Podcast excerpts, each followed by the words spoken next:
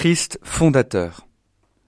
Encore régulièrement dans des livres et des interviews, des historiens, voire des biblistes, affirment que Paul est le véritable fondateur du christianisme.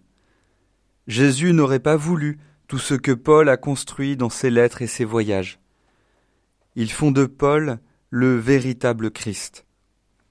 Cet épisode des actes pourrait nous induire dans la même vieille erreur. Paul ne fait-il pas devant nos yeux un miracle comme Jésus? N'est-il pas persécuté par les Juifs et la foule comme Jésus? N'est-il pas mis à mort hors de la ville comme Jésus? Ne se relève-t-il pas dans la nuit alors que tout le monde le pense mort? Un détail cependant. Paul et Barnabé refusent d'être pris pour des dieux par la foule qui les acclame. Pourquoi faites-vous cela? Nous aussi, nous sommes des hommes pareils à vous, et nous annonçons la bonne nouvelle. Détournez-vous de ces vaines pratiques, et tournez-vous vers le Dieu vivant. Aucun fondateur de religion n'a osé affirmer être Dieu en personne.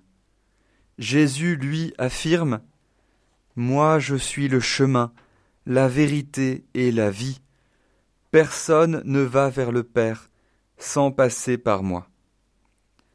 Jésus est Dieu, né de Dieu, et il appelle chaque jour dans son Église des hommes comme Paul, pour être l'instrument choisi, pour faire parvenir mon nom auprès des nations. C'est non par lui-même, mais par la seule grâce du baptême que Paul est devenu un chrétien, fils adoptif du Père, temple de l'Esprit Saint et disciple du Christ.